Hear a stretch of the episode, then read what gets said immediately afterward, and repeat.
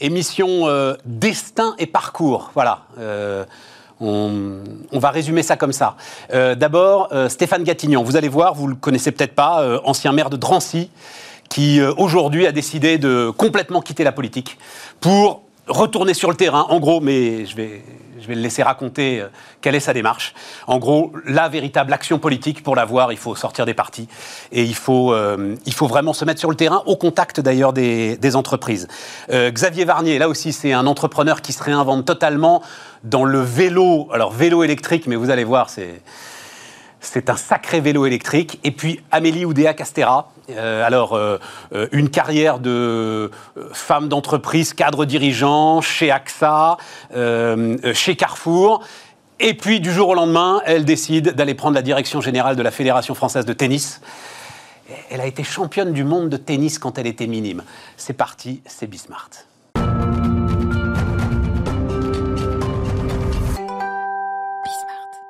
Bonjour euh, Stéphane Bonjour. Gatignon. Merci beaucoup de venir nous voir. Euh, donc directeur pour le 93 d'une. Alors c'est pas une association d'ailleurs, vous dites une coalition. J'aime bien le, le terme. Je sais pas si c'est vous qui le dites, hein, mais euh, Non, non, ouais, c'est une je coalition d'acteurs. hein, donc je vais vous citer des tas de phrases. C'est une Voilà. coalition d'acteurs. Ouais. C'est-à-dire, il y a des gens qui viennent de différents mondes qui doivent se retrouver Ouais. pour essayer d'avancer sur euh, les sujets qu'on va évoquer. Non, mais ce que j'aime bien dans le terme coalition par rapport au terme association, c'est qu'il y a du business. Oui, oui, mais c'est quand je dis une coalition d'acteurs, il y a les associatifs, il y a les gens de terrain, il y a euh, et puis il y a les entreprises, il y a le business, et tout ça est un business en même temps, parce que faut que ça marche. Oui, voilà, en ça. dehors des, des, des sentiers battus traditionnels qu'on a, où on est sur des structures étatiques ou para-étatiques. Là, on est euh, à côté de ça. Voilà. Et il faut que ce soit une prise de conscience, d'ailleurs, euh, des chefs d'entreprise et du business pour que ça fonctionne. Bon, il faut quand même que je commence par le commencement pour vous présenter, euh, Stéphane, parce que, pardon, hein, je vous, voilà, on va, donc vous avez été pendant 17 ans maire de Sevran, Ouais. Euh, et à un moment, je parle sous votre contrôle, c'est plan Borloo, c'est ça, hein, le plan Borloo mis à la poubelle par Emmanuel Macron. Ça a été, voilà, j'ai participé activement à la, la mise en place des états généraux de la ville. À l'époque, on a regrou- regroupé pas mal de maires qui ont permis de faire le plan Borvolo. On a travaillé tous ensemble pendant un an, etc. Puis à la fin, ça a donné rien du tout, quoi. Voilà, et là vous dites j'en ai marre, je démissionne, les amis, j'en peux plus. Bah là, ça faisait beaucoup quand même. Hein. euh, 17 ans maire de 17 Sevran déjà. de euh. On est au nord de Paris, hein, gars, hein, voilà. Comme, comme diraient certains de mes collègues, ils disent ouais, remarque à Sevran, ça compte double hein, en même Ouais. Donc, ouais, non, mais oui, oui, oui, oui, oui. donc voilà, non, mais après c'est passionnant, mais à un moment, vous quand vous êtes trop dans le, il y a trop de sujets, trop trop de de, de, de soucis, trop de choses qui, qui sont compliquées, voilà. Et donc à un moment, faut faut avoir l'agnac. Faut quand on se lève le matin, faut se regarder dans la glace et y aller. Ouais. Puis quand vous commencez à plus vous regarder dans la glace de la même façon, c'est que Ouais. voilà, faut faut laisser. C'est des histoires après. Ouais, 17 ans, c'est mais- faut passer. euh, Non, non, non, non, ça, j'ai aucun souci. Mais vous racontez l'impuissance politique d'une certaine manière. Absolument. Et voilà, c'est ça. Absolument. Et puis aussi, euh, cette impuissance, ça s'est pas réglé hein, depuis, mon, depuis Non. deux ans et demi que je suis parti. Et Non. pire aujourd'hui. Ouais. Aujourd'hui, je, bon, je circule beaucoup en Seine-Saint-Denis. Là maintenant, j'ai été élu au- au- avec euh, des amis au district de foot de la Seine-Saint-Denis. Donc je, je continue, je suis le, le- le- le foot. C'est 40 000 licenciés en Seine-Saint-Denis. hein. S'il n'y a plus le foot en Seine-Saint-Denis, vous avez une société qui... enfin, ça va être hyper compliqué, ça s'écroule. Et euh, il y a encore des militants sur le terrain, mais c'est de plus en plus dur pour eux aussi.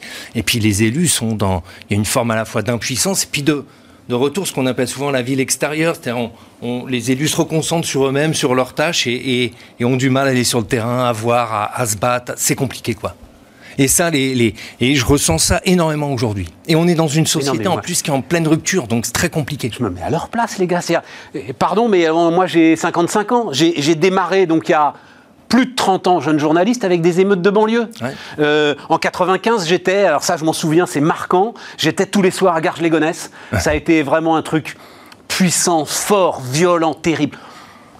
Rien- Combien il y a eu de plans, de, de, de, Oui, alors- de- de zones franches j'ai l'impression que j'ai tout vu. En même temps, il y a beaucoup de choses qui ont bougé. Moi, l'autre jour, je me, samedi matin, je me, je, je me baladais à Sevran et puis autour un peu. Et je me disais, on a, quand- il y a quand même eu un boulot énorme qui a été fait. Mais- les conditions mais de vie quoi se sont concrètement. Stéphane, Ben, quoi dans le, ben, quoi ben, dans le dans le bâti. Il y a dans- toujours les mêmes gars qui tiennent les immeubles. euh, On n'a pas, évidemment, tout ça n'est pas réglé, mais ça, notamment les questions autour de, de toutes, toutes les déviances autour des trafics, les trafics sont de plus en plus puissants. Est, de plus en plus fort euh, euh, dans les cités. Donc, mais ça, c'est d'autres problèmes, c'est des sujets politiques qu'il faut aborder. Ça se réglera pas.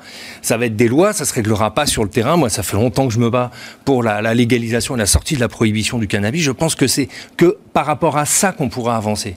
Et ça ferait un appel d'air à ce moment-là. Ça ferait un appel d'air. Les gars, ils deviennent entrepreneurs à ce moment-là. Exactement. Et c'est ça. Les gars deviennent. Mais ils sont déjà entrepreneurs. Je me souviens. Oui, bah Moi, je vais vous dire à Sevran pourquoi ça marchait à fond? Parce que les gars, ils arrivaient à faire des réductions. Ils faisaient des lots, ils faisaient du marketing, ils faisaient des réductions et tout. Ils avaient commencé, je me souviens, il y en avait un, il avait, ils avaient commencé. Maintenant, on peut trouver la drogue sur Internet, les mecs qui changent, mais ils avaient commencé à faire ça intelligemment. Et donc, voilà, oui, c'est des, il faut que ce soit des, enfin, c'est des entrepreneurs, etc. Et puis surtout, attendez, l'économie, l'argent sale dans l'économie, c'est quand même aussi un vrai sujet. On l'oublie souvent, ça c'est quand même compliqué. Parce que c'est ça, le, le, moi, je connais le sujet. Le, alors, vraiment, je parle sous ton contrôle. Le cliché autour de euh, la banlieue et notamment euh, Seine-Saint-Denis, c'est ouais, mais l'argent de la drogue, il tient en fait toute la cité. Si tu relégalises, à ce moment-là. Euh, de, moins en moins. De moins en moins parce que la structuration est de plus en plus pyramidale que l'argent remonte de plus en plus. Il n'y a plus de ruissellement. Et il y a beaucoup moins de ruissellement. On l'a vu, moi j'ai vu aussi cette évolution. Le ruissellement se tarit. Voilà, donc euh, aujourd'hui, c'est plus compliqué. Et puis c'est pareil, il y, a, la crise. Vous avez 100 000 petits dealers en France, en gros, les mecs qui font le chouf et tout. Mais sauf qu'à la porte, il y en a 100 000 autres. Donc tu peux virer le mec, t'en as trois. C'est. Oui, oui, non, non, mais ça. On est, c'est du business. Hein. oui, mais c'est pour ça euh, qu'on dit que ça tient un petit peu cette économie. Mais ça tient un peu, mais ça suffit pas. Aujourd'hui, on se rend compte que il faut tout ça, faut que ce soit réel, parce que le problème, quand ça va dans dans, dans, l'économie. Euh, grise à côté, c'est un vrai problème aussi. C'est-à-dire qu'il y, y a, trop d'argent là-dedans et ça tient les choses. J'ai lu euh, une phrase de, au moment de. Pardon, je te tutoie. Euh, au, moment de euh, votre démission, on continue à faire de la banlieue un monde parallèle, structuré comme une société précaire, qui ne s'en sort que grâce aux solidarités, à la débrouille, à la démerde. Je pense aujourd'hui que cette situation arrange tout le monde. Ah oui, Et, puis j'allais dire avec le, le tout, qui se passe quand même depuis, avec le confinement en banlieue, c'est qu'il y a une nouvelle rupture, en fait. Hein. C'est-à-dire que le monde euh, se, vide lui-même. Voilà. Et donc. Euh, euh, ça veut dire quoi? Il y a eu une. Bah, il y a des solidarités qui existent en autarcie. Oui, voilà. Voilà, en autarcie complète. Ce qui a été le plus compliqué, et où le gouvernement avait fait une erreur, par exemple, on le voit bien avec la fermeture des marchés. Les marchés d'alimentation avaient créé une situation très compliquée en banlieue. On s'en est pas bien rendu compte, mais il y a plein de gens qui n'arrivaient pas à, à, manger, à manger, à, manger le, parce qu'il n'y avait plus les marchés. Et donc, mais voilà, avec les solidarités, il y a un monde parallèle qui s'est constitué et qui vit en lui-même. Et donc aujourd'hui, je pense que on a passé, on passe en gros le Covid, ça arrange tout le monde. Et donc, ça arrange tout le monde que ça se passe plutôt. Euh, ouais, mais tout ça, ça attends, attends, cette phrase, tu l'as prononcée au moment de ta démission, hein, donc c'était. Euh, mais je, le, genre, je, pense que. Et donc, ça veut dire là, les, alors, euh, tes successeurs, combien ils étaient? Il y a une, une, lettre écrite par 180 maires, je crois. oui, voilà. et, donc, ils ont 1% des 100 milliards. Donc, ils ont 1 milliard. Non, mais c'est dingue. C'est dingue. Moi, je vois les projets à Sevran. Si on additionne, moi j'avais l'arrivée. En ce moment, on est en train de se construire deux gares du métro du Grand Paris. On a un énorme projet de, de, vagues de surf pour les Jeux Olympiques de 2024. On refait le centre commercial. En gros, on n'est pas loin du milliard d'investissements euh, privés, pour la plupart, qui se font sur la ville. Voilà. Et donc, ce que je me dis, quand je vois ça, quand j'ai vu ça, je dis, mais on nous-mêmes, enfin nous-mêmes, je me mets encore dans, dans l'eau des élus, on rabaisse complètement les demandes. Alors que c'est là, un milliard, y compris, c'est rien, quoi, c'est ça, c'est ça. c'est rien. C'est rien chez nous, un, milliard. Et y compris parce que c'est là que sont quand même aussi les forces vives. Souvent, on dit les jeunes, et je reviens sur Move Up, ah, mais bah, l'idée, c'est quand même c'est là où il y a les forces vives. Déjà, les gens viennent des quatre coins du monde. Ils sont jeunes, ils sont flexibles, ils sont souvent ce qu'on oublie. Euh, euh, c'est plus ils sont très libéraux en fait les jeunes en banlieue aujourd'hui. Hein. Et donc euh, c'est aussi là-dessus. Si la société veut se reconstruire, si on va vers ce monde-là, il faut faire confiance. C'est la société ouverte. Voilà. Et bon. Et donc je pense que c'est pas un enfin un milliard, c'est c'est que dalle. C'est que dalle. C'est que dalle. Et en plus de ça, c'est là que ça peut se passer. Mais même pour construire des entreprises, moi je vois, je bosse aussi, euh, enfin à part MoveUp, je, je file un coup de main à, un bureau d'études sur les énergies, euh, sur tout ce qui est les, nouvelles technologies écolo, euh, électricité, chauffage urbain, tous ces trucs-là. je vois bien que la question qui se pose, c'est qui on forme, comment on va former demain, quelles entreprises? Et ça se situe chez nous. Ces gens-là, ils sont chez nous. Donc comment on fait pour recréer? Puis là, il y, a, besoin d'un geste politique de tout le monde, de remobiliser, de redonner confiance, redonner un peu d'espoir pour bouger un peu les choses. Parce qu'il faut que ces jeunes, ils acceptent aussi de, d'aller, de, de se former, de, de se battre, de rentrer On va en dans parler. l'économie. Non, non, et ça, on, va, ça. on va en parler parce que c'est. Et c'est un enjeu fondamental quand même. Ah, mais Parce qu'en plus, il n'y en a pas d'autres. Voilà, faut être clair entre nous, il n'y en a pas d'autres. Et moi, je le vois dans le foot. Penser qu'il y en a un autre, c'est être fou. C'est, c'est... Je vois beaucoup de coachs, de mecs qui jouent et tout le week-end, même gamins et tout, mais qui ils sont dans ce monde-là. Ils sont dans, dans, dans un monde qui n'est pas le monde que moi j'ai connu d'il y a 20, 30 ans, etc.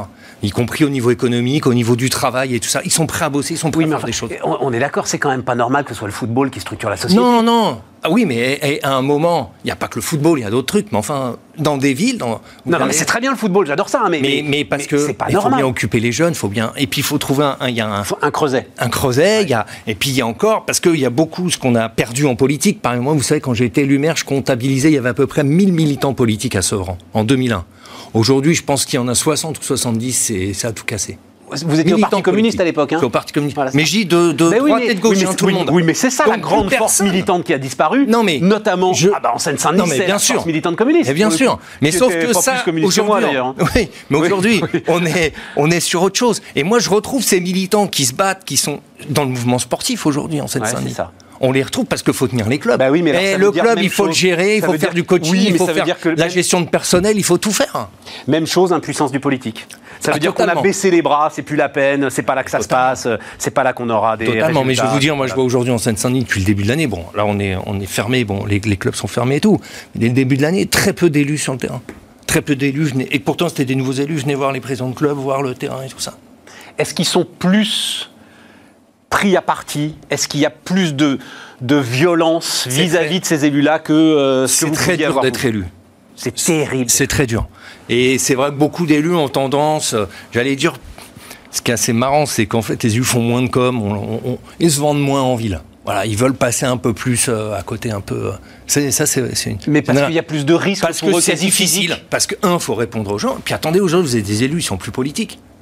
Ah, je suis un des derniers à avoir été formé. Vous savez, j'ai fait l'école de la JC à 14 ans, etc. Jeunesse communiste, hein, Voilà, les amis, ouais. vous savez plus ce que c'est. hein, a Mais, disparu. mais, mais bon, c'était une école de formation aussi. bah oui, oui. Voilà, on apprenait, et puis on, on- on apprenait à aller vers les autres, à s'exprimer, à voilà, à, à se battre et à, essayer, à partager avec les gens. Aujourd'hui, les élus, beaucoup n'ont plus ça. Bon alors, euh, le constat, parce que alors ce chiffre, euh, moi j'étais resté à un million et demi, c'était euh, un bouquin, alors là aussi j'en ai déjà parlé, j'en reparle, euh, Pierre Cahuc, un bouquin qui est sorti il y a une dizaine d'années qui s'appelle La machine à trier.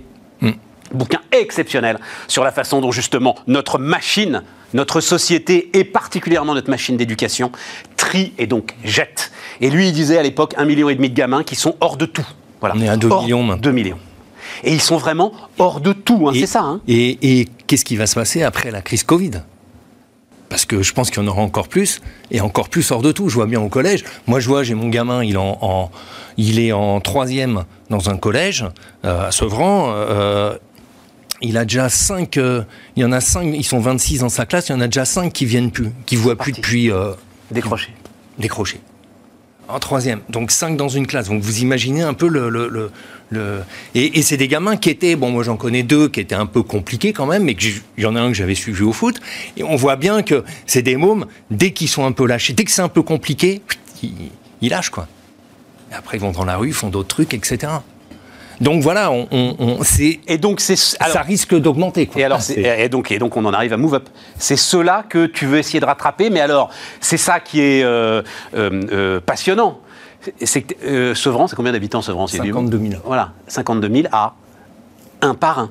Move Up, Ah oui, c'est oui. un par un. Ah mais là on Voilà. est sur la Seine-Saint-Denis, on a bossé sur Aubert, sur différents réseaux, on les fait un par un, ouais. Parce que je voyais où est-ce que j'ai mis ça. Voilà, l'objectif donc de Move Up dont on va parler, parce que ça peut vous intéresser, c'est 150 jeunes À la fin de l'année. à la fin de l'année. Sauf Voilà. que la situation, tout a explosé. hein. En ce moment, euh, le problème qu'on a aujourd'hui, on a fait une- un pilote en, en juillet. Juste, on a, enfin, on devait commencer quand même déjà, faut le dire. On devait commencer fin mars. Donc le 15 mars, bing. Bing. Donc on reprend le truc au mois de juin et on arrive à faire un pilote avec 27 jeunes. Voilà. 27 jeunes, au lieu de deux groupes, on avait trois groupes, on a respecté les trucs. Ces 27 jeunes, on, on- 25 ont signé, je crois, hein, 25 ont signé leur, leur contrat et donc sont dans le monde pro aujourd'hui. Voilà. Après, on a essayé de reprendre, mais c'est compliqué. Aujourd'hui, les entreprises savent plus où elles en sont. Ouais. Donc, on a les, toutes les discussions. Vous savez, en- en- au- au- vers le 15 mars, on avait 70 emplois en amont.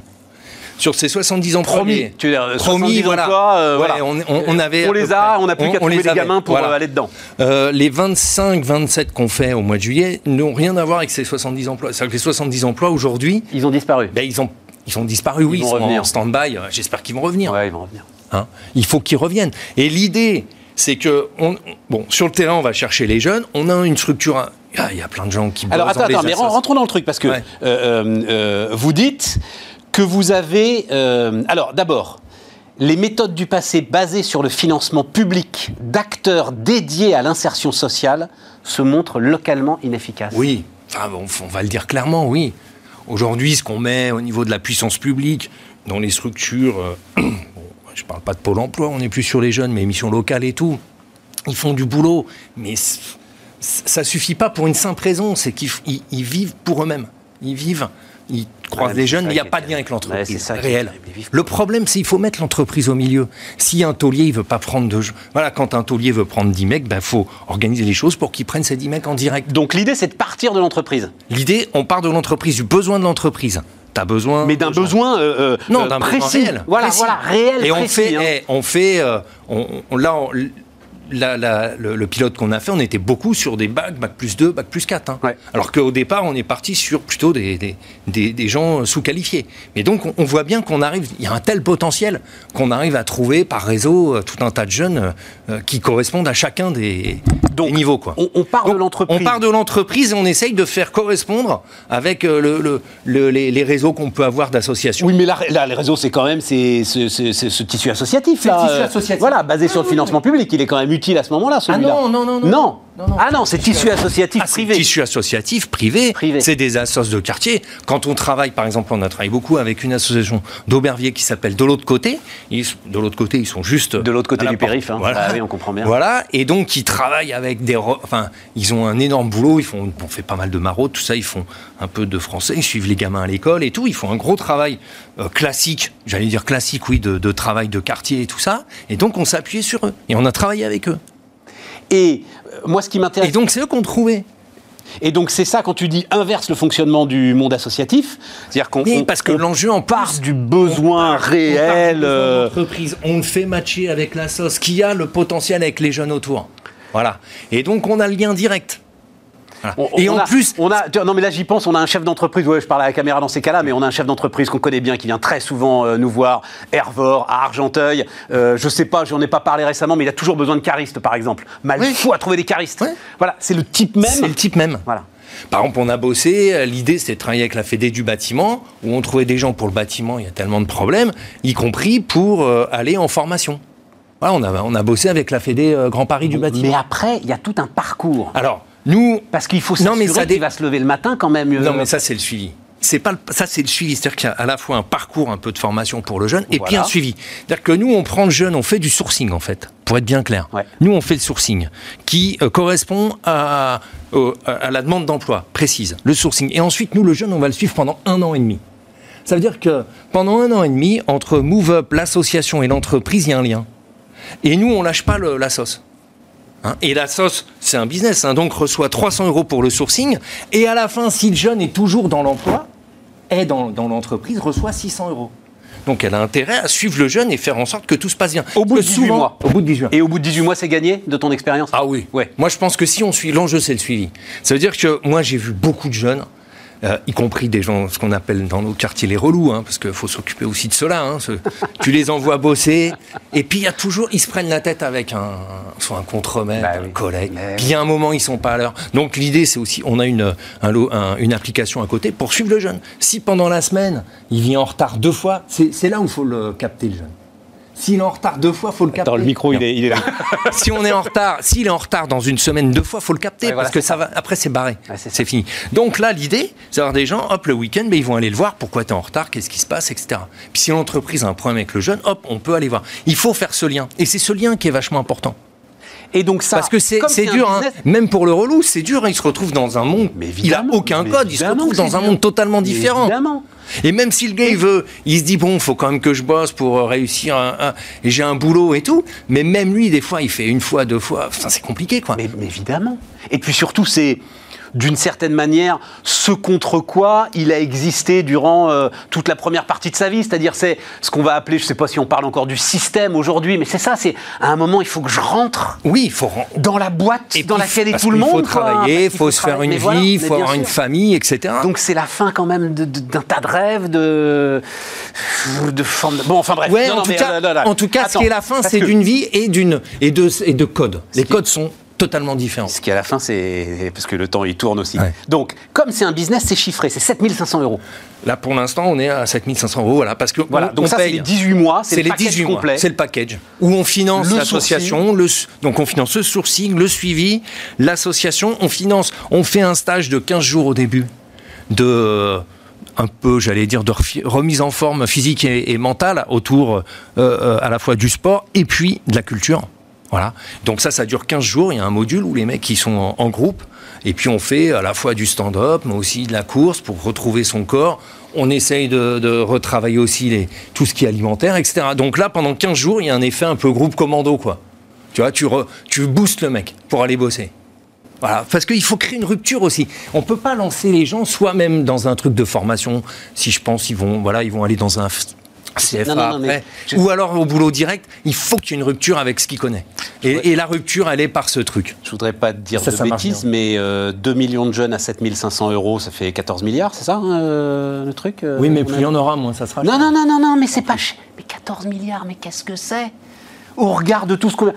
Air France à lui tout seul, il en prend 7 Ouais, oui, oui.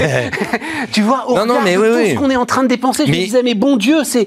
Mais, mais est-ce que je pense ce système-là Hein Bien sûr. Y a pas, attendez. Mais il n'y a pas les ressources pour, pour, pour encadrer 2 euh, millions de jeunes et essayer, même ah, si on va dire, il y en a Après, on est à un autre niveau on a un autre niveau. Mais moi, je pense que ce qu'on est en train de faire, y compris la souplesse qu'on peut avoir, avec des petites équipes, le lien, et mettre. Parce que l'enjeu, c'est de remobiliser la société. On s'en eh sortira que si on remobilise la société. Quand on mobilise des acteurs dans des associations qui ont l'habitude de faire autre chose, qui se disent merde, on, là, on sert au moins à quelque chose. Bah, attendez, vous changez la vie du mec aussi là. et donc voilà, et, il faut remobiliser la société. Et ce qu'on disait au début, une, issue de la banlieue, c'est aussi ça, de remobiliser, de penser que chacun a un rôle à jouer. Et chacun peut jouer ce rôle. Et si on n'a que des institutions qui jouent un rôle à, moitié, là, à mi-temps presque, je dirais. Et qui se servent elles-mêmes, comme tu dis. Et, et, si derrière on mobilise pas la société, voilà. Moi je vois ça, on nous a. Attendez, on, est au bout, on est au bout. On est au bout. On est au et puis, de Il faut une dernière phrase. Ouais, non, non, bah, c'est exactement, c'est euh, euh, comment on appelle ça, le, la vision américaine où on se prend en main. Voilà. Et eh ben on est là-dedans. Faut se prendre en main. dit euh, l'ancien des jeunesses communistes. Bah oui. Mais se prendre en main, il n'y a pas de souci. La vision américaine.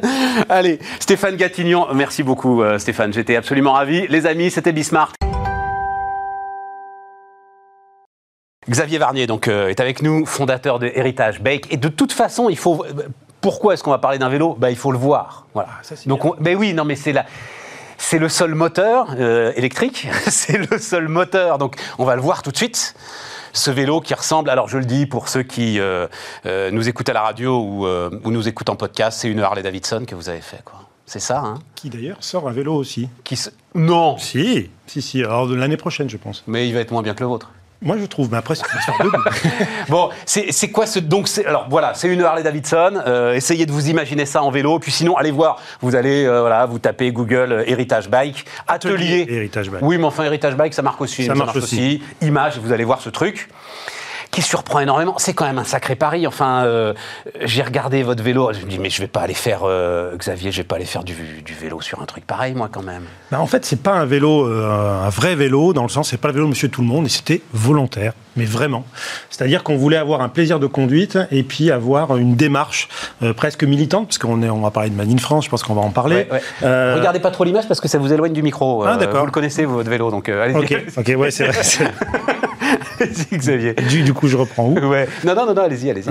Donc voilà, c'était un, vélo vraiment qu'on voulait, euh, qu'on voulait différent. Et on est allé jusqu'au bout de notre démarche. En fait, à la base, j'ai fondé cet atelier Back avec euh, mon beau-frère qui est designer automobile, qui a créé ce vélo, qui l'a dessiné. Au début, il était très conceptuel. Et puis, moi, à l'époque, je voulais acheter un vélo électrique parce que j'étais convaincu du vélo électrique. De la... Et puis, en fait, il n'y avait rien qui me plaisait sur le marché. Donc, tous les deux, on s'est mis derrière cet écran et puis on a dessiné, enfin, surtout lui, mais avec, euh, avec mes codes euh, que j'avais en tête. Et puis, on a créé un vélo de nos rêves. Et puis, on s'est dit, bah, et si on le fabriquait? Voilà. Et en fait, je pense que ce qui nous a sauvés, c'est cette innocence, en fait, parce qu'on n'était pas du milieu. Ah, c'est Je pense qu'on l'aurait jamais fait sinon. Parce que c'est quand même compliqué. Ah, c'est Fabriquer en. France, c'est très très Bah, compliqué. vous savez, c'est là, alors pour le coup, on est sur le, le- le- la tarte à la crème de toutes les tartes à la crème. Ils ça. ne savaient pas que c'était impossible, alors ils l'ont fait. C'est ça. Voilà le ça. truc. Sauf que non on est sur euh, Bismart. On peut pas dire qu'il est made in France. Euh, euh, ton groupe de propulsion, il est pas made in France. Pas encore.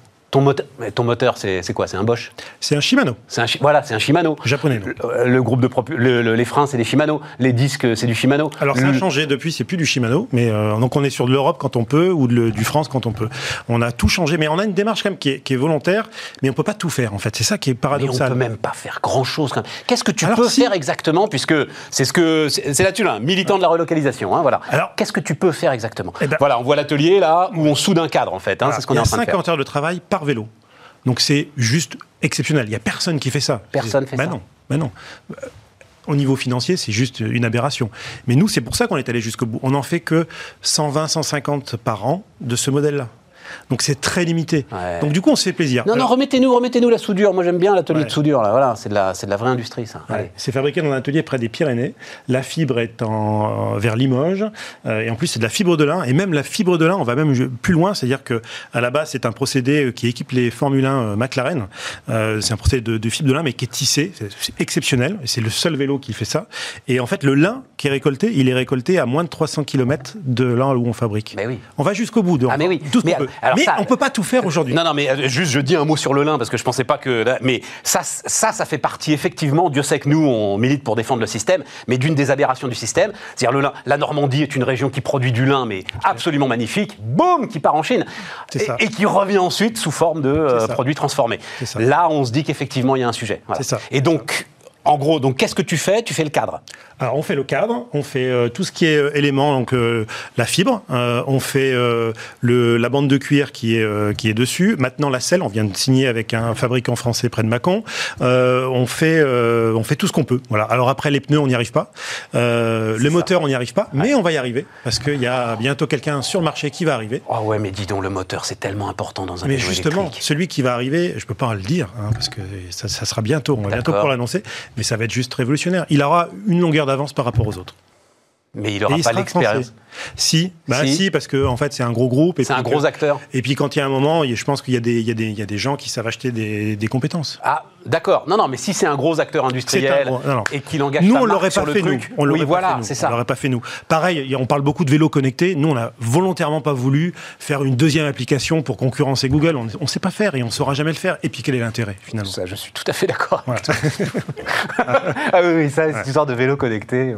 Bon, non, non, on est d'accord. Mais le moteur, euh, voilà. Donc c'est pour ça que je disais, non, je savais pas que Shimano, oui, enfin Bosch est quand même le. le- Mais par contre, on a, on a utilisé un moteur effectivement standard, un moteur japonais, mais on a utilisé une courbe à carbone pour éviter les dérailleurs, parce qu'en nous, on, on a l'impression que justement par rapport à l'univers moto, un dérailleur à l'ancienne qu'il faut entretenir, qui déraille de temps en temps, voilà, ça nous semble un peu incroyable. Et on a utilisé un moyeu, avec donc c'est une boîte de vitesse automatique comme une voiture qui rétrograde, qui, euh, qui passe les vitesses de manière automatique. Voilà, C'est magnifique, hein. c'est un beau produit, c'est un Ouais. bel objet. C'est un bel objet. C'est hors de prix? Non, alors en fait, c'est le prix d'un VTT haut de gamme ou d'un vélo de course. D'accord, Donc on est à un petit peu moins de 9000 euros. Mais il y a tout un service premium. Ah oui, ça, ça, ça pique un petit peu, oui. C'est pas le vélo de monsieur tout le monde, on est d'accord, mais on l'assume. On l'assume. Ouais, c'est On ça. Mais j'ai un jour, parce qu'on on essaie de livrer nos clients la plupart du temps pour avoir ce, ce- ce lien. Et j'avais livré. un Comment ça Individuellement, Ouais, euh, on est tu huit- vas aller. On est euh, huit associés et on essaie quand on peut. c'est génial. On va jusqu'au bout de la démarche.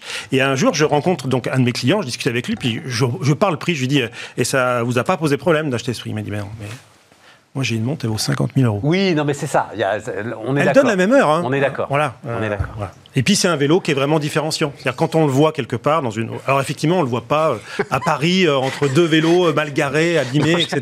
Parce que je suis un peu long là, mais là, là, c'est un peu comme Avrel, je comprends la vanne cinq minutes après, c'est elle donne la même heure, j'avais pas à percuter. C'est oui, vrai, c'est vrai. Oui, oui, vrai, ça roule pareil. hein, Il y a deux roues, effectivement. Mais Alors, mais non, mais alors, pour le coup, pour un vélo, je vais avoir un tout petit peu plus d'exigence. C'est-à-dire que, quand même, euh, t'as pas le droit à l'erreur sur euh, clair. le savoir-faire. Enfin, ça a été toute la difficulté des constructeurs automobile français sur le luxe, c'est que tu tolères mais rien, absolument rien. Absolument rien. Ouais, voilà. que là, là, on a un niveau de finition sur les soudures notamment. Bon, après, moi, je suis pas un, un technicien, mais on voit vraiment la différence. Et puis, le, on a fait un travail énorme en bureau d'études pour euh, intégrer le moteur et la batterie dans le cadre. Ce qui fait qu'il y a un centre de gravité très bas. Donc, il y a un plaisir de conduire. C'est-à-dire qu'on peut faire 50 km avec, bah, plus, il y a plus de 100 km en autonomie, mais sans avoir mal au dos, au bras, etc., comme certains vélos qui sont des, juste des assemblages de, de pièces d'Asie. Euh, voilà, c'est une démarche. Et puis, il y, a, il y a une livraison premium, il y a, il y a plein de choses qui vont avec. Euh, voilà, c'est presque Mais- un club. Alors, ouais, ah, c'est génial ça. Ça, c'est un truc marketing très très fort, ça, le club. hein. Bah, nous, on l'a même pas fait de. Alors, ça peut faire astuce marketing, mais on l'a fait naturellement. En fait, on voulait vraiment faire. On est allé jusqu'au bout de la démarche. Après, on a eu la chance, c'est qu'on fait la chance. Et tu feras- et- sur le Covid, mais c'est vrai que ça a accéléré tout. On a parlé vélo d'un seul coup. La mobilité, c'est devenu le phénomène numéro un. Mais on nous, ça se fait déjà plus d'un an et demi qu'on est dessus. Donc, en fait, on l'avait fait avant et on voulait déjà être dans cette démarche-là. Donc, euh, voilà, ça a juste fait accélérer. Après, je suis pas sûr que ce soit ton gars avec sa montre à 50 000 euros qui prenne son vélo pour aller au boulot, quand même. Non, alors, je, suis pas sûr qu'il soit concerné par l'angoisse du métro, tu vois. C'est clair. C'est vrai que nos clients sont, bah, par exemple, nos clients parisiens, c'est plus pour leur maison au Cap Ferré. Voilà. ou, euh, voilà, on est d'accord. On est d'accord. On est d'accord. on est d'accord. entre nous, Mais comme une voiture de collection, une voiture Mais- de collection, on va pas au boulot, on va pas dans les embouteillages toute la journée avec. Bah, c'est pareil. Mais c'est à un moment, c'est mais c'est toujours le sujet. C'est euh, euh, ok, on est tous d'accord sur le fait que ce système creuse les inégalités. Mais à un moment, faut faire du judo, c'est-à-dire faut se servir justement de ce problème et de ce défaut euh, comme d'un levier pour euh, faire des nouveaux business et pour inventer euh, voilà, ce que ce que tu fais remarquablement. Mais le truc, c'est que tu es éditeur Oui. éditeur de bouquins. Alors, éditeur de bouquins du monde de l'entreprise quand même très très majoritairement. hein, voilà, euh, euh, sur le digital, sur le marketing, etc. Se mettre à, à fabriquer, parce que ça a beau être que 120 vélos, c'est quand même de l'industrie. Ah oui, oui, c'est un métier à part entière. Et puis là, on va même. Il a fa- Mais tu t'as redémarré au début ou ton Ah, on- associé on, a- ton beau- on est reparti à zéro à zéro. On a mis euh, toutes nos économies. euh, on n'a pas voulu justement que la plupart de nos concurrents ou confrères, on va dire, plutôt font des levées de fonds euh, jusqu'à énormes, hein, parce que c'est par dizaines de millions la plupart du temps sur la mobilité. C'est le mot magique en ce moment. Nous, on n'a pas voulu. On l'a fait plutôt en bon père de famille. On a mis toutes nos économies. On a fabriqué un prototype. On a fait le sourcing, etc. On a sorti Mais- le vélo. On a vu que le marché répondait. Non, non, mais attends, parce qu'à un moment, le, le gars avec son fer à souder, enfin, à un moment, il faut aller voir un industriel pour lui demander comment on fait, enfin, et, il faut être sûr de tomber sur le bon. Euh, un énorme sourcing. euh, C'était une rencontre humaine et tout. La, la boîte qui nous fabrique ça, ça s'appelle Milk, euh, les, les cadres. Euh, C'est la, la contraction de Mad in Le Coin. C'est toute une philosophie. voilà. Et toujours, et on, on est dans les Alpes, hein, c'est ça là. hein, Alors, euh, le, le- le bureau, la conception, etc., c'est à Annecy, effectivement. Ouais, ouais. Là, les- mais les- certaines pièces sont faites un peu partout en France. voilà. D'accord, ah oui, voilà, c'est Voilà. ça. On peut pas encore. Par contre, on est en train de travailler pour ouvrir un site de production à Saint-Etienne, qui est le berceau du vélo, en mode coopératif. Et là, pour moi, ça c'est hyper nouveau aussi. Que l'école de commerce, on m'a pas appris ça. hein, Non, non, et puis alors, tu, vas voir le sujet, moi, parce que ça, c'est extraordinaire. Et, euh, et en fait, à un moment, si ça marche, ce que je te souhaite, c'est qu'il va falloir que toi, tu vas. Toi, tu vas vouloir des volumes et les industriels vont dire non, non, non, euh, Xavier, t'es fou, on peut pas faire ces volumes-là, euh, tu vas pas les vendre. Bah, Toi, je tu sais vas dire pas si, si- si, je vais les vendre. et Je tout. sais pas si parce que Ça va être passionnant, ça. Oh, Bah oui, je pense, mais après, on veut pas, on sera jamais un décathlon, on sera jamais tout ça. Ça, c'est évident. C'est- et entre abso- 120 vélos et Décathlon, il y a une petite ça, marge. C'est clair. Mais, mais, euh, mais je pense que, que ça sera pas un problème, plus que ça. Parce qu'on va pouvoir augmenter. Là, euh, normalement, milieu d'a- d'année prochaine, donc à la fin de la saison de l'année prochaine, on va avoir à peu près une capacité de 50 vélos avec le nouveau site de production, 50 vélos par mois. Ce qui est déjà beaucoup sur un, un milieu haut de gamme. Quoi. Donc euh, non, c'est pas si mal. Et vous savez, les amis, euh, Xavier, alors j'ai lu cette phrase qui m'a bouleversé ce week-end. Elle est de toi, hein, donc euh, voilà. Ouais. Ah bah ouais, ouais, ouais, parce que c'est une, une, une bonne phrase de quinca. Tu dois pas être très loin, enfin euh, autour de De 50, ouais. Ouais, ouais, voilà, c'est ça. Je dirige ma vie vers des émotions afin de se sentir vivant. Ouais, ça, c'est vraiment. euh.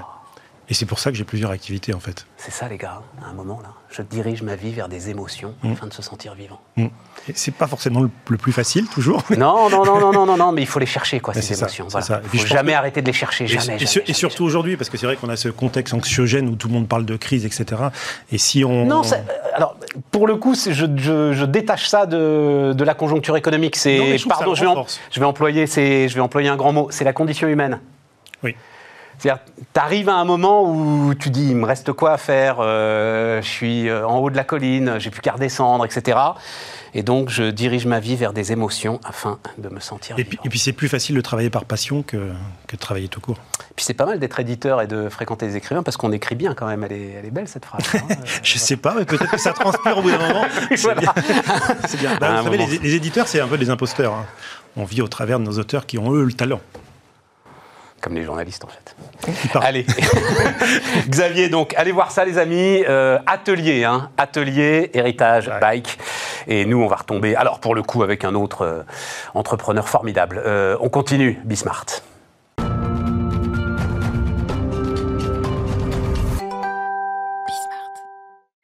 On repart les amis et on repart avec euh, Amélie Oudéa Castera qui est avec nous. Bonjour euh, Amélie. Bonjour, Ravi de vous voir. Euh, alors vous êtes là en tant que présidente de la Fédération française. Non, directrice, Directrice générale. générale. Directrice générale. Je crois que j'ai écrit président sur le Je m'en rends compte là. Donc s'il y a écrit président sur ce qu'on appelle le synthé, il va falloir le changer. C'est directrice générale, bien sûr, de la Fédération française de tennis. Alors j'ai appelé ça retour aux sources. Il faut quand même. C'est votre parcours qui m'intéresse énormément. Et donc, euh, bah, ceux qui euh, connaissent la vie des entreprises, en fait, euh, vous connaissent comme cadre dirigeante chez Carrefour, AXA et puis Carrefour.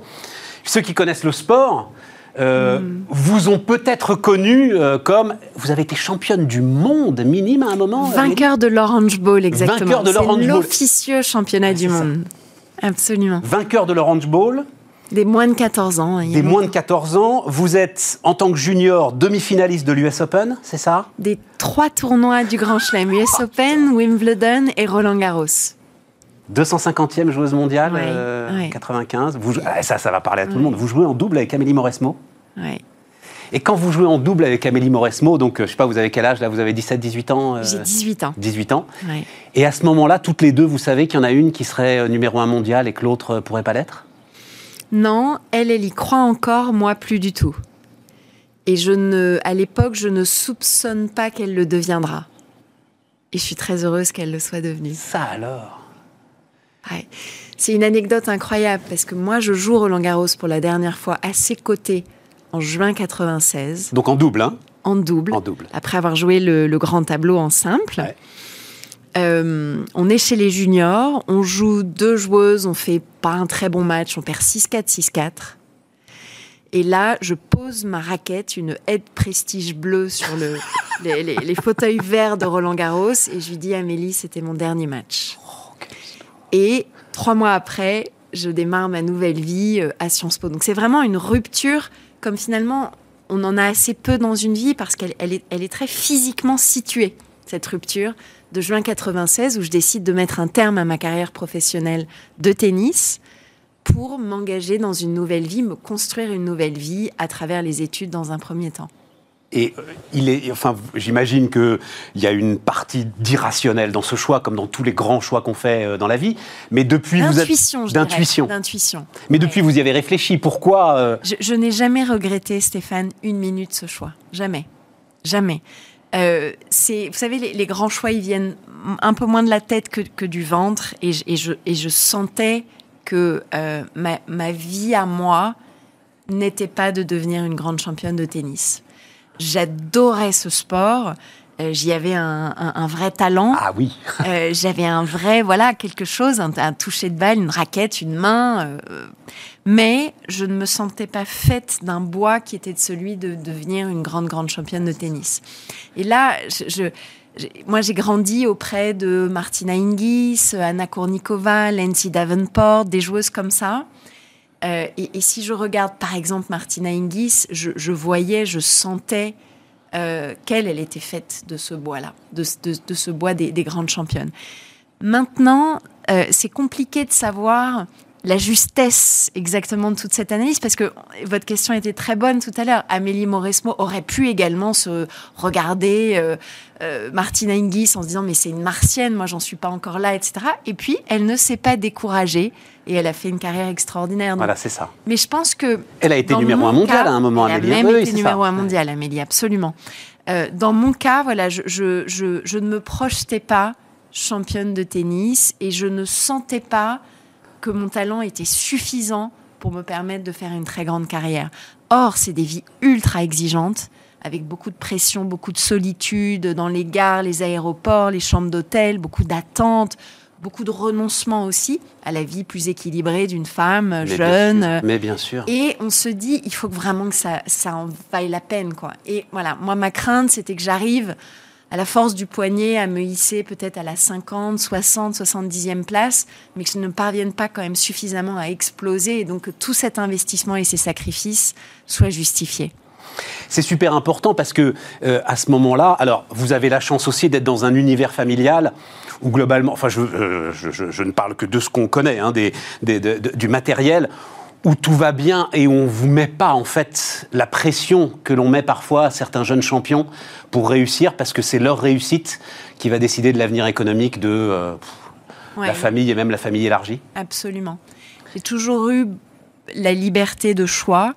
En revanche, euh, il y avait un principe d'excellence. Moi, c'est la seule Ah ouais, pression. Fais ce que tu veux, mais sois championne du monde. Voilà. quoi. Fais ce que tu veux, mais fais-le bien, ce qui en fait voulait dire fais-le vraiment très très bien. voilà, c'est ça. Voilà. Donc, euh, je, je pense que ça, ça a probablement beaucoup, beaucoup porté sur mes choix. Ça, c'est c'est sûr. Mais j'ai eu beaucoup de liberté. Euh, et quand j'ai fait ce choix, ni mon père ni ma mère ne l'ont contesté. Ils n'ont pas du tout cherché à me convaincre d'en faire un différent. Euh, et ils ont senti que ce que je suis allée chercher, je suis allée chercher vraiment fort avec mes tripes, avec ma volonté, et que derrière, je suis restée très cohérente, en fait, dans mes choix. Est-ce que, alors c'est ma deuxième question, vous faites un parallèle? Il se trouve que moi je l'avais fait par hasard. J'ai rencontré euh, très très vite, mais elle est venue ici, euh, celle qui est aujourd'hui la présidente de l'ensemble des chambres de commerce euh, de France. Elle s'appelle Sonia Arroas. Et elle me dit comme ça en passant qu'elle dirige sept entreprises en même temps, qu'elle a créées elle-même. Sept entreprises en même temps. Et je fais ce parallèle avec Mbappé. Je me dis, tiens, c'est bien les jeunes gens qui courent vite, mais enfin, de temps en temps, on devrait mettre en valeur quand même ces champions-là. Est-ce que vous parliez du bois qui fait les champions Est-ce qu'il y a un parallèle, euh, Amélie, entre euh, voilà, les, champions de l'entreprise, je vais dire ça comme ça, et de l'entrepreneuriat, et, euh, et les champions sportifs? Je pense qu'il y a à la fois une vraie continuité et il y a en même temps des grandes différences. Et moi, quand j'ai dû faire ce switch du monde du tennis à l'entreprise, il y a des réadaptations que j'ai dû opérer. Je pense que ce qui est commun, c'est une exigence, c'est un goût de l'effort, Ouais. un sens de la discipline, c'est euh, la compréhension qu'on ne fait rien de bien, de grand dans une vie sans suer beaucoup. Euh, et c'est le courage d'aller un peu repousser constamment ses limites et, et- et- et probablement aussi une forme d'énergie, de capacité à endurer euh, voilà, un, un- un bon, un bon volume d'action, je dirais. Euh, après, il y a des différences. Et, je pense qu'il y en a deux Il y a le rapport au temps et il y a le rapport au collectif. Euh, un champion, en tout cas dans mon sport, le tennis, sport individuel, est au fond, euh, et d'ailleurs c'est très assumé, un, un monstre d'égoïsme. Euh, il faut être obnubilé par soi-même et le plus vous êtes dans votre bulle, le plus vous êtes performant quand vous êtes un grand champion de tennis ou une grande championne de tennis. Il faut se rendre hermétique le plus possible à ce qui vient à l'extérieur et ce qui peut perturber, vous empêcher d'être totalement à fond dans votre discipline. Euh, un chef d'entreprise, il se nourrit au contraire de ce contact. Il doit être dans cette empathie, dans cette ouverture. Il doit connecter Ouais, avec un collectif hyper hétérogène. Il Tout doit. Bon. Le deuxième élément, je pense que c'est le rapport au temps, au sens où un champion, chaque, euh, chaque entraînement et a fortiori chaque match, euh, tout se joue sur ce match-là. Et euh, il y a une intensité qui fait que on va mettre absolument tout pendant dix ans, quitte à finir cramé, déglingué. Un chef d'entreprise, je pense que la capacité à ancrer son effort dans la durée est l'une des conditions de sa performance. Et il est à la tête d'un collectif où les gens vont eux-mêmes avoir des niveaux de motivation, d'engagement un peu différents, euh, cette diversité. euh, et il ne peut pas imposer euh, une intensité extrême à l'ensemble de ce collectif. Donc il doit savoir Certains essayent. hein. jouer avec le Ouais. temps long, lui-même, probablement lui-même, être à fond, ou elle-même, probablement être à fond, mais savoir ancrer l'effort d'une entreprise dans, ce, dans, cette, durée, dans ce temps long, ça peut pas être un match 8-6 au troisième ou un, ou, un tie-break du troisième tous les vendredis soirs où on mouille la chemise au point d'être absolument épuisé. Il y a, je pense, vraiment cet ancrage dans la durée qui est hyper important. Euh, juste parce que vous l'avez dit, le champion qui euh, se crame, il, sait qu'il se crame. C'est-à-dire, euh, il est conscient que peut-être qu'il met son avenir en, en question, mais il s'en fout, il veut gagner il, sait que son corps va pouvoir le servir au maximum de son potentiel 30 à 35 ans. C'est rigolo parce que j'écoutais hier soir un podcast de, Marion Bartoli euh, sur un peu sa renaissance à travers son marathon de New York, etc. Et elle revenait sur l'état physique dans lequel elle était à l'issue de sa carrière. Et elle, était, elle avait un, un tendon qui était pété à l'épaule. Elle ne pouvait plus arriver à frapper dans la balle. Donc il faut... Et, certains ont lu le livre d'Agassi, la manière dont il, le récit qui fait de son match euh, incroyable à l'US Open en 5-7 contre Bagdatis, un truc de dingue. Euh, et alors, il, a mal partout. Il est, au seuil de l'épuisement. Il sait que son corps ne peut plus le servir. Alors, ce qui est très très beau, c'est qu'il va chercher justement le petit supplément d'âme et d'énergie. Mais euh, ce sont des vies où, où, voilà, pendant 30 à 35 ans, vous allez tirer au maximum. Donc ça, c'est pas le développement durable, c'est pas la sustainability, c'est l'intensité maximale, la vitesse maximale. On tire tout ce qu'on peut tirer pour optimiser une performance, mais qui est une performance courte. Et alors, donc, euh, Sciences Po, l'ENA, euh, j'oublie rien, euh, Cour des comptes, AXA et euh, Carrefour, c'est ça, hein, Amélie? Oui. Et donc, retour à, la Fédération française de tennis. Mais alors, il s'est passé quoi? C'est-à-dire, est-ce que dans le monde de l'entreprise, vous vous êtes dit ce que vous vous êtes dit pour le tennis? C'est-à-dire, en fait, j'arriverai pas au sommet. Ouvrez la parenthèse, parce que je suis une femme, c'est une question que je pose. Donc, bah, je vais encore changer. C'est ça le. Non, je. La démarche? pas. Alors, en tout cas, non, je ne crois pas que ce soit ça. Euh, parce que ça a bien marché dans les deux entreprises. oui, ça a bien marché. Vous êtes administratrice de Carrefour, euh, cadre dirigeante. Euh, j'espère qu'on en aura un mot. Vous, vous, êtes en charge de toute la transition digitale de Carrefour. C'est évidemment la mission de toutes les missions. Là-dessus, il n'y a absolument aucun doute. Mais à un moment, vous refaites ce switch vers la fédération. C'est un switch vers le monde du sport parce que, euh, je vais vous dire, moi j'ai été dans l'assurance euh, et j'ai souffert. C'est peut-être des petits complexes, vous avez raison, hein, c'est peut-être des petits complexes que je fais, mais j'ai souffert de ne pas être actuaire. J'avais l'impression qu'il y avait une part d'intelligence de Ceux qui calculent les risques, hein, les actuaires. Que, donc, j'avais un Amélie, ça va leur faire plaisir parce que je crois que c'est la première fois que j'entends. J'ai souffert de ne pas être actuaire. Donc pour le coup, il va falloir la mettre de côté celle-là et l'envoyer à tous les actuaires de France. Et, dans la grande distribution, j'adorais mon entreprise, j'adorais les équipes avec lesquelles je travaillais, le patron avec lequel je travaillais, j'adorais mon métier e-commerce, mais là encore, c'est vrai qu'il y a quand même un petit quelque chose avec le tennis. Je, je ne me sentais pas euh, un talent particulier pour ce métier. Je ne me sentais pas, euh, quand j'allais dans un magasin, moi j'ai évolué à, travers, un, côté, aux côtés d'un ou deux patrons vraiment exceptionnels avec une espèce d'intuition du commerce et du magasin. Moi, c'est un truc que j'avais pas complètement dans mes gènes et je me suis dit, voilà, ça fait presque trois ans que je suis à la tête du digital de Carrefour. Je crois que je fais un boulot reconnu, qu'on a posé des bonnes des bases saines pour accélérer la transformation de Carrefour. Maintenant, l'étape d'après, ce serait justement d'aller diriger un des business de Carrefour. Et est-ce que c'est là que je me sens un talent singulier? Et la réponse est plutôt non. Et j'ai fait la réflexion, et j'espère ne pas me tromper, que au fond, mon, mon sweet spot était probablement à l'intersection entre trois choses.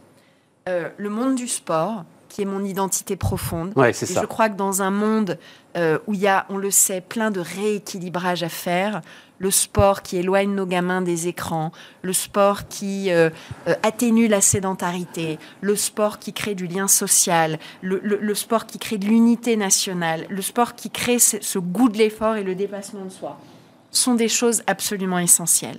Ce monde du sport, croisé avec des problématiques business, parce que moi j'aime l'économie, j'aime le digital, j'aime la performance. Et donc je n'étais pas à l'aise dans une partie du secteur public qui à un moment m'a semblé trop protégé, trop ronronnant. Moi j'aime, j'aime être exposé au, vent, j'aime que la performance, le travail paye. Donc culture de, ce type-là.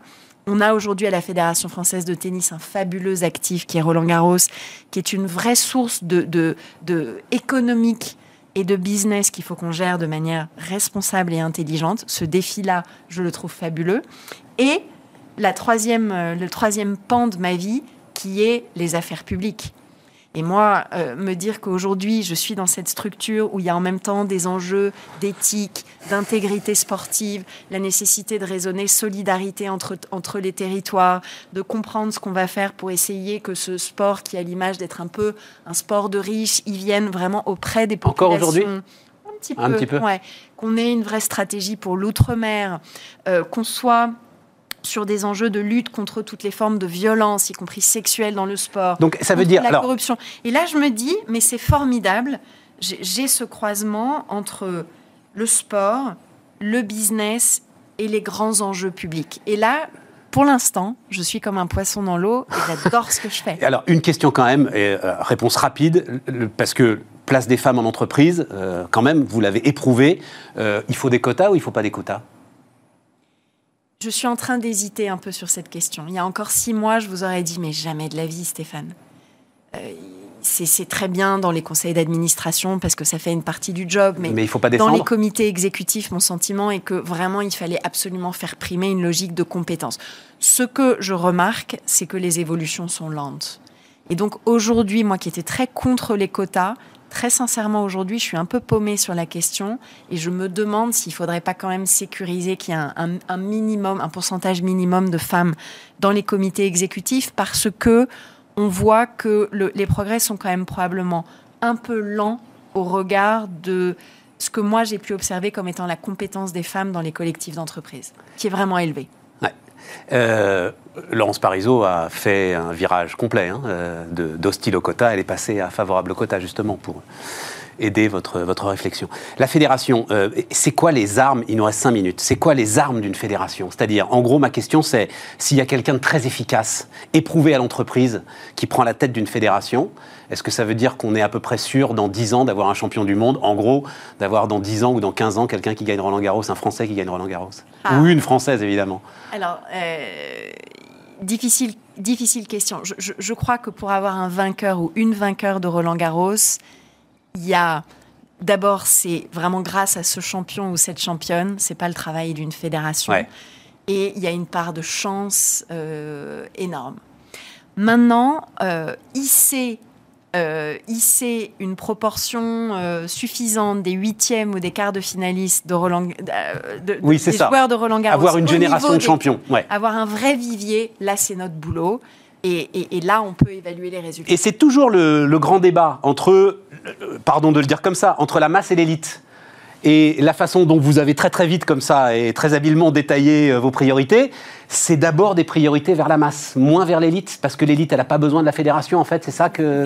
Vers, le vivier, qui est... Alors, pour moi, il y, a, un sujet de développement de la pratique de masse, emmener le... déjà, revitaliser les clubs, qui sont quand même très abîmés par euh, la crise qu'on vit, euh, emmener le tennis beaucoup plus dans la rue, mais vraiment dans la rue, vraiment, vraiment. Faire, et dans les territoires faire ce qu'a réussi le basket faire ce qu'a réussi le basket. Euh, euh, enfin, moi, je, pense que voilà, le monde du tennis doit redevenir beaucoup, beaucoup plus proche des gens et il doit se rendre infiniment plus accessible à différents publics, sociodémos, dans les territoires, dans l'outre-mer, etc. Donc ça, ça c'est une première partie des objectifs. Développer la pratique de masse, y compris avec des formules innovantes type le padel, etc.